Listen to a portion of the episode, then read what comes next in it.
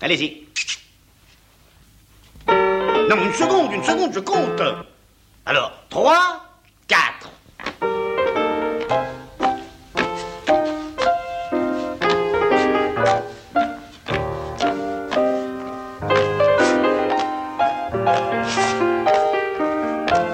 On ne parle pas la bouche pleine. Une émission d'Alain Krugère. Sortez.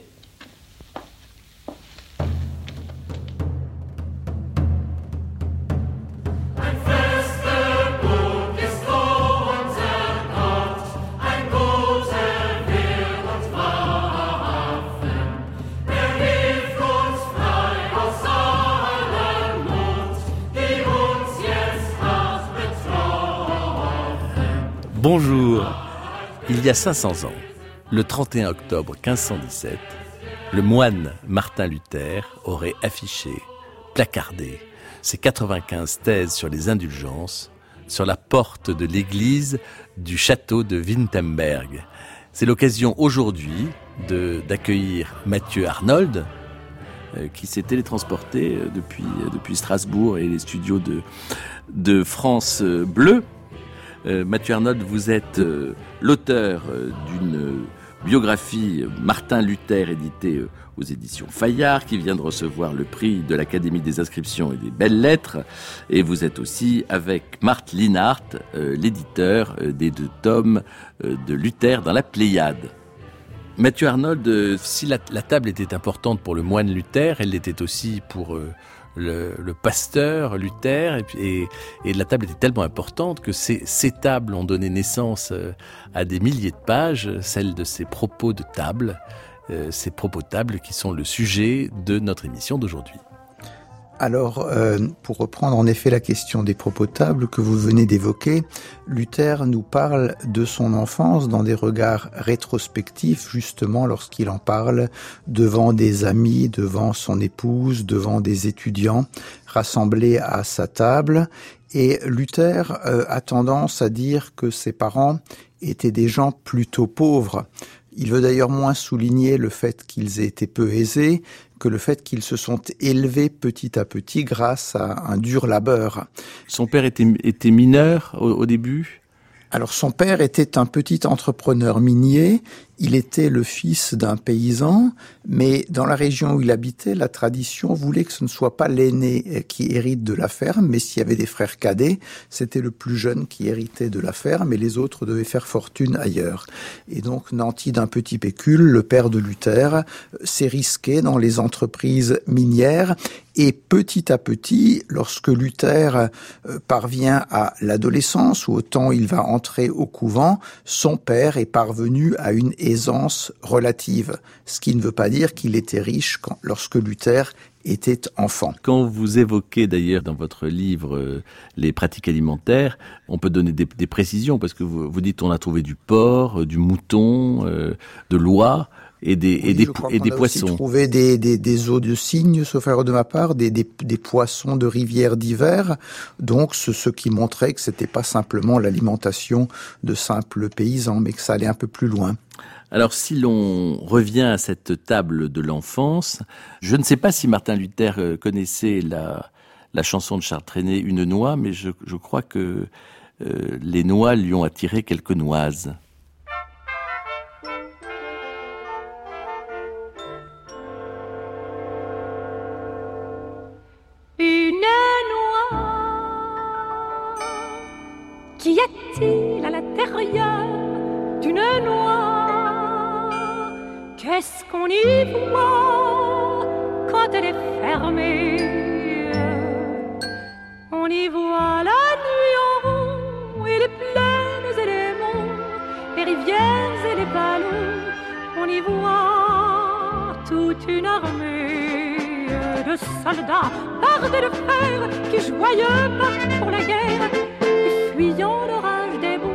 Il avait des parents très autoritaires. Là encore, il faut examiner avec prudence les propos de table. Luther dit en effet qu'il aurait été battu euh, un jour jusqu'au sang parce qu'il avait euh, chapardé euh, une noix. Euh, on a fait de cet épisode une explication pour sa vocation ultérieure et plus encore pour son conflit avec Dieu sur lequel il aurait projeté l'image d'un père sévère et juge. Il s'avère que cet épisode de la noix relie plutôt Luther à sa mère. Comme la plupart des petits Allemands de son époque, il a dû avoir de nombreuses taloches tant de son père que de sa mère.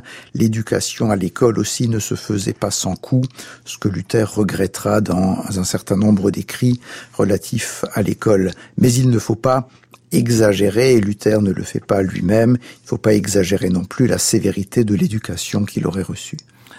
Mathieu Arnold, est-ce que vous pouvez nous, dire comment ils ont été euh, euh, recueillis, ces propos de table?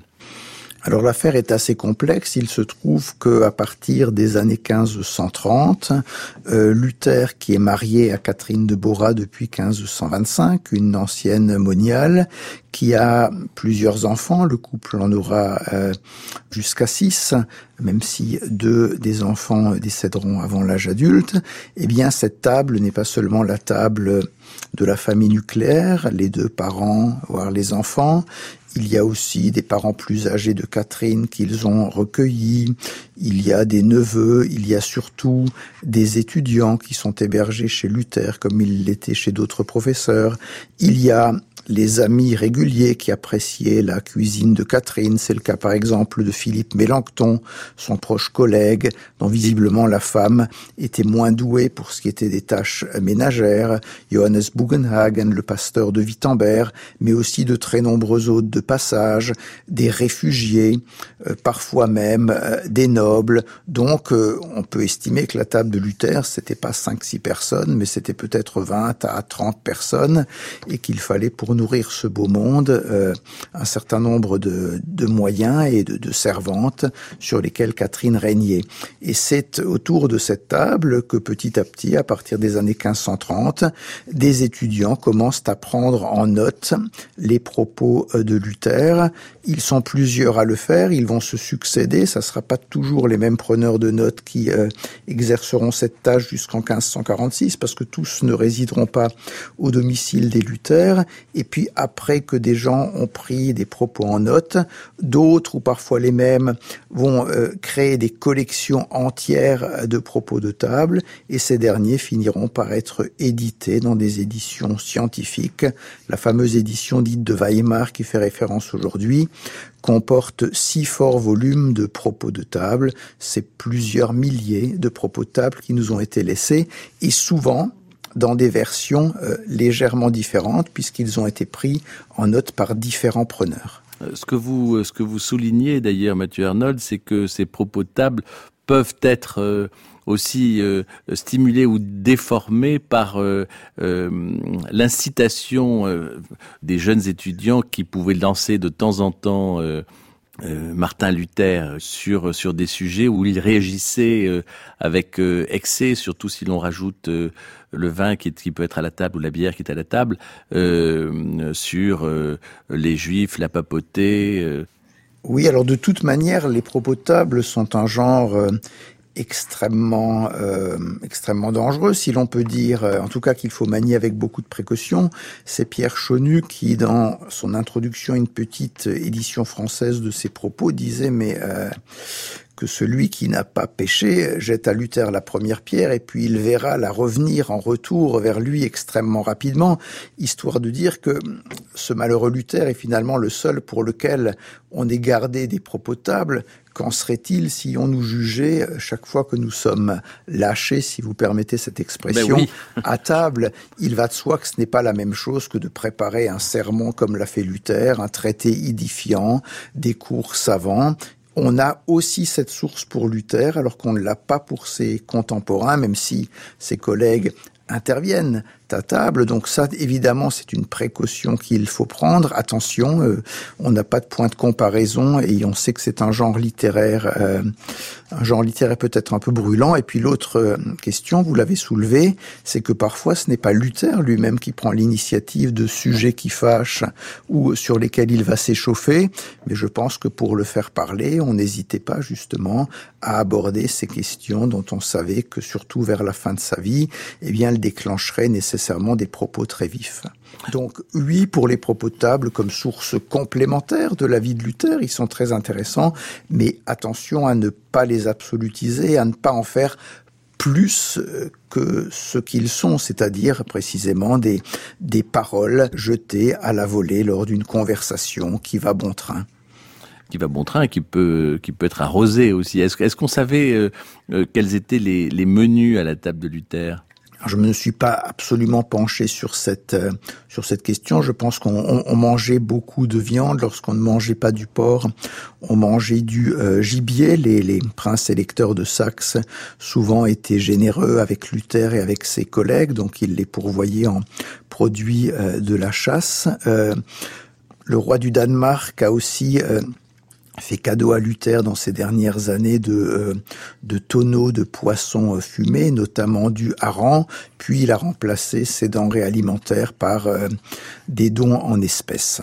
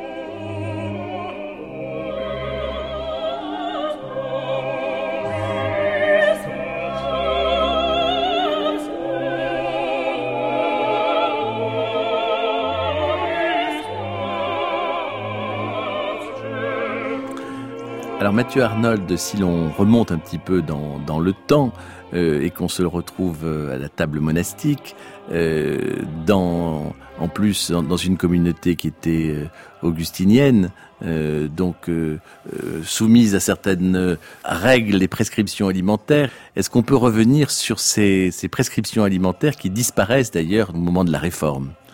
Alors Luther nous a parlé également de la période qu'il a vécue en tant que moine a posteriori pour l'essentiel. Et c'est un, problème puisqu'il a tenu euh, sur cette période principalement, je dirais, un langage de converti. Il parle de ce qu'il était avant euh, la réforme, une fois qu'il est devenu un réformateur, une fois qu'il a rompu avec le pape. Et cette évolution euh, oriente nécessairement ses propos. Ce qu'il faut dire de manière objective, c'est que Luther était entré dans un couvent de la stricte observance, c'est-à-dire un couvent qui s'était réformé lui-même au Moyen Âge et qui respectait donc scrupuleusement le vœu de pauvreté, le vœu de chasteté et le vœu d'obéissance. Luther a insisté dans ses propos de table, comme dans des écrits rétrospectifs, sur les faits qu'il avait beaucoup jeûné. Non pas tant pour euh, indiquer qu'il avait été malheureux, Luther n'est pas à comparer avec Erasme, par exemple, qui a retiré du temps où il était moine un dégoût profond euh, du poisson. Erasme a publié un colloque, un dialogue qui s'appelle l'ichthyophagie, où il exprime tout son dégoût du poisson. Rien de semblable chez Luther, mais lorsque Luther insiste sur les jeûnes qu'il a accomplis, c'est pour montrer qu'en tant que moine, il voulait à tort selon lui, a posteriori, mériter son salut. Et c'est cela qu'il va condamner, une vie monastique qui serait une vie par laquelle on gagne son salut. En même temps, je retiens que dans son très bel écrit de 1520, alors que Luther est en train de rompre avec la papauté, la liberté du chrétien, euh, Luther insiste sur le fait que le croyant peut librement pratiquer le jeûne pour dompter son corps.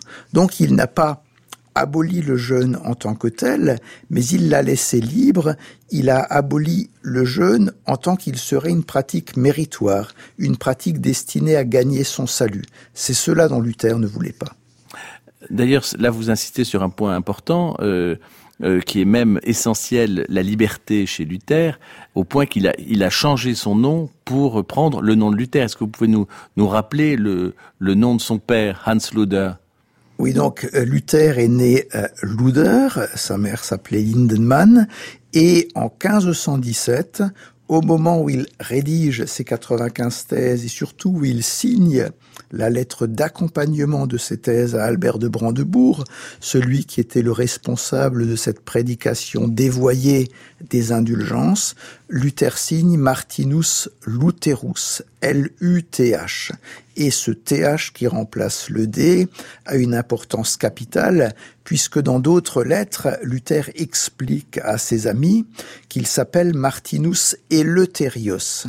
Martin le libre en grec, eh bien c'est cet Eleutherios qui a donné Lutherus. Ce Lutherus renvoie à libre. De quoi est-il libre en 1517 Il est principalement libre des prescriptions ecclésiastiques qui, selon lui, ne sont pas conformes à l'Évangile. Il le dit dans une lettre, Je suis libre, ou plutôt esclave du Christ. Donc ce qui importe, c'est de suivre les préceptes du Christ, mais les indulgences sont pour lui une invention ecclésiastique, et donc il est libre par rapport à elles, comme par rapport à d'autres prescriptions. Au départ, l'indulgence n'était censée qu'effacer la peine euh, que vous infligez euh, le prêtre une fois que vous vous étiez confessé à lui et qu'il vous avait absous. Et puis petit à petit, on avait estimé que comme ces peines débordaient la vie ici-bas pour s'étendre dans l'au-delà, l'indulgence pouvait aussi toucher à l'au-delà et on lui attribuait la fonction donc de diminuer, voire d'effacer entièrement le séjour très pénible qui était celui des croyants après leur mort au purgatoire. Alors précisons que si les indulgences avaient tellement de succès euh, à l'époque de Luther, euh, c'est que le peuple avait terriblement peur de la mort et du diable, mais connaissait-il la java du diable? Un jour le diable fit une java qu'avec tout l'air d'une mazurka. Vingt-cinq ans, il ne savait pas ce qu'il venait de composer là. Aussitôt la terre entière par cet air fut enchantée. De l'ancien au cimetière, tout le monde la chantait. On la dansait à petits pas, et bien souvent aux heures des pas, le diable venait sur sa java, frapper du pied dans les estomacs. Sur France Culture, la chair est incarnée, mais on ne parle pas la bouche pleine avec Alain Krugère. Car ce refrain de Lucifer planait partout tout de suite après, bien les. Alors, Martin Luther euh, a commencé à, gagner son pain en, chantant quand il était moine. Ses prédications sur le, le devoir d'envoyer les enfants à l'école, la relation au pain de donne-moi du pain pour l'amour de Dieu, euh, comment ça se comment ça se chante? Le refrain du pain Alors Luther, en effet, lorsqu'il était euh, écolier, participait de cette, de cette pratique de son époque qui consistait à ce que les écoliers aillent chanter euh, devant les maisons euh, pour qu'on leur donne du pain. Là non plus, il ne faudrait pas exagérer la misère qui a pu être celle de Luther à son, à son époque, c'était quelque chose qui était, qui était courant par ses, ses, contemporains. Vous me parlez du pain et de Luther. Ce qui me paraît important peut-être, c'est de sauter quelques années pour en venir à un texte fameux, le Grand Catéchisme, dans lequel Luther interprète la demande pour le pain quotidien.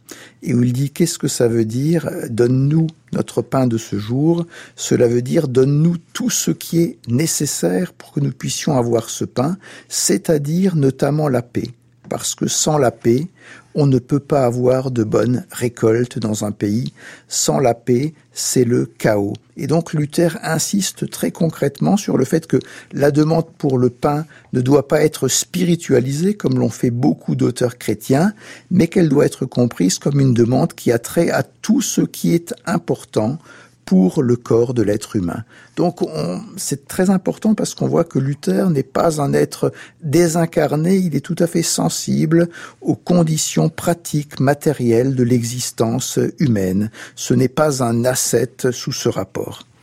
Alors, et on peut le constater d'ailleurs physiquement, puisqu'entre les, les, les, représentations de Martin Luther jeune et ceux de la fin de sa vie, on voit qu'il avait pris un certain embonpoint, euh, et pas uniquement en mangeant du pain. Alors, le pain, ça nous, ça nous conduit à, à quelque chose d'essentiel dans, l'œuvre de Luther, euh, qui est son sa réflexion sur la scène. Et, quand vous parlez d'incarnation, s'il y a une incarnation euh, de Dieu particulière, c'est celle c'est celle du pain euh, dans au moment de la scène. Alors, est-ce que vous pouvez nous nous préciser les positions de Luther sur sur la question de la scène?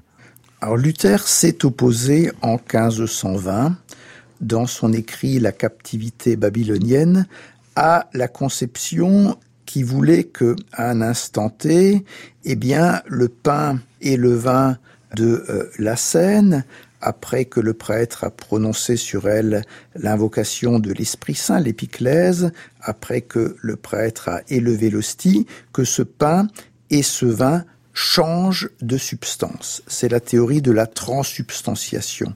C'est l'idée que le fidèle voit toujours du pain et du vin sous leurs apparences extérieures. Les accidents, ils sont encore du pain et du vin, mais ils ont changé de substance. Ils ont la substance du sang et du corps du Christ. Luther déclara que cette théorie n'est absolument pas euh, biblique. Pour autant, il ne niera pas la présence réelle du Christ dans la scène, mais il parlera d'une présence mystérieuse avec le pain et le vin, avec c'est pour cela qu'on a caractérisé la conception de Luther comme étant non plus la transsubstantiation, mais la consubstantiation. Il y a bien une présence réelle, mystérieuse, mais je ne peux plus la décrire avec les conceptions philosophiques qui étaient celles utilisées par la transsubstantiation.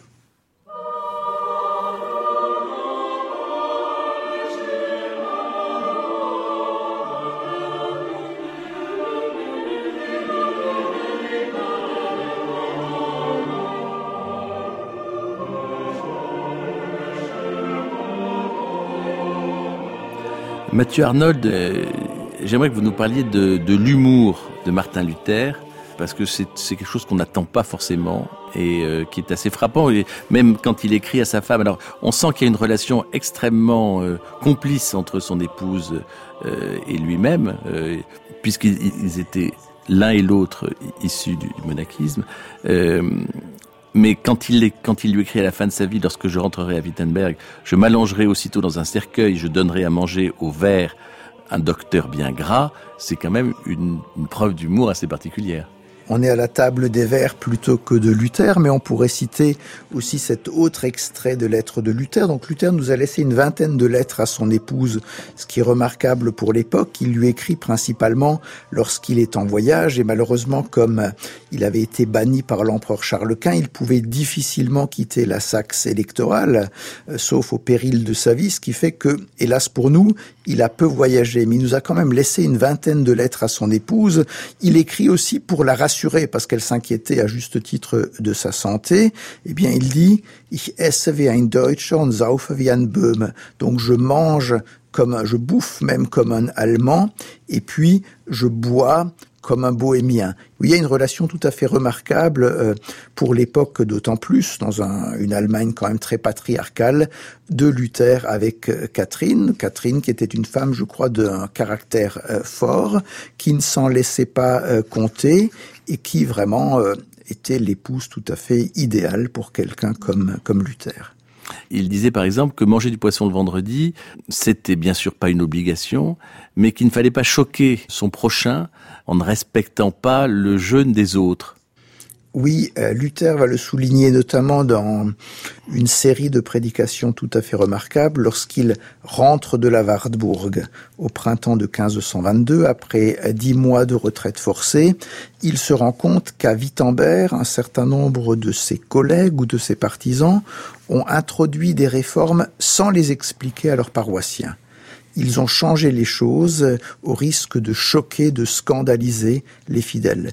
Et Luther va prononcer euh, huit prédications dans lesquelles il va insister sur le fait que l'essentiel, c'est non seulement la foi, mais aussi l'amour pour le prochain. Il se situe vraiment ici dans la lignée de Paul et de ce que Paul écrit euh, aux Corinthiens, n'est-ce pas Le fait que certains qui seraient forts dans la foi pourraient être fondés à manger des viandes qui ont été sacrifiées aux idoles, mais dans la mesure où il y a des faibles dans la foi, il vaut mieux qu'ils s'en abstiennent, qu'ils aient des égards pour eux.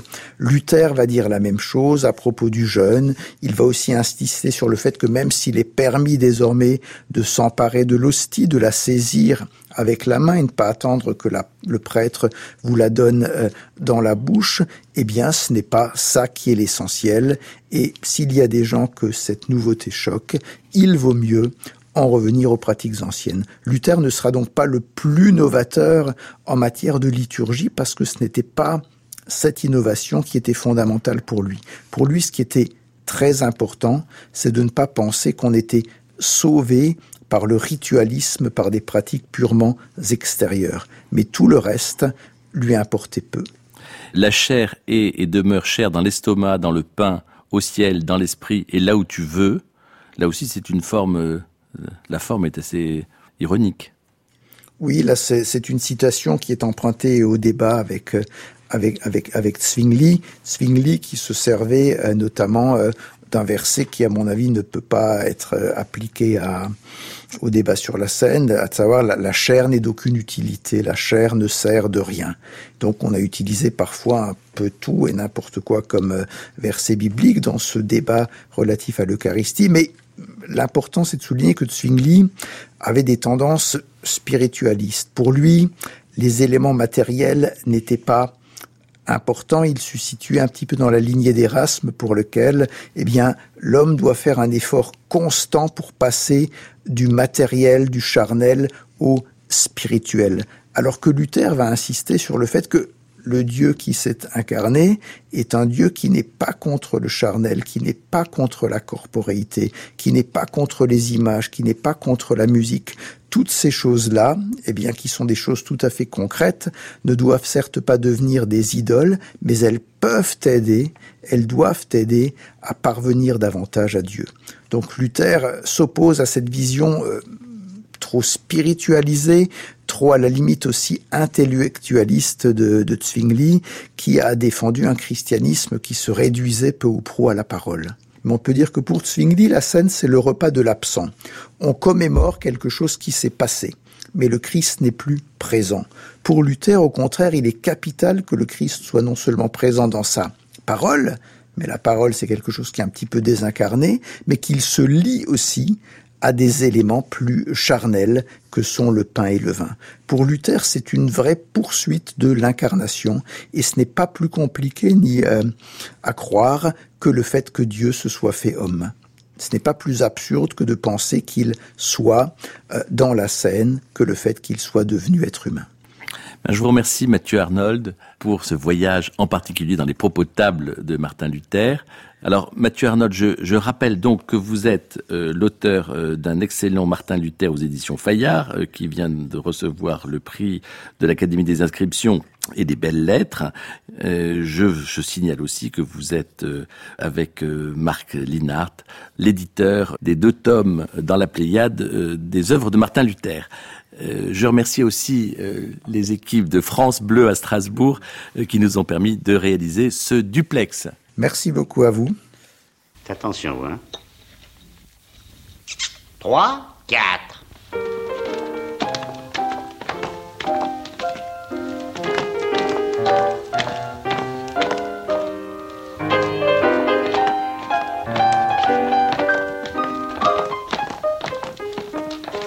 Et c'était On ne parle pas la bouche pleine, une émission d'Alain Krugère, avec la collaboration de Daphné Abgral, la prise de son est d'Alain Joubert et la mise en onde de Marie Placé. Vous pouvez réécouter cette émission aussi longtemps qu'il vous plaira. vous devrez surtout la, télécharger euh, très religieusement. Et dans quelques instants, le journal sur France Culture.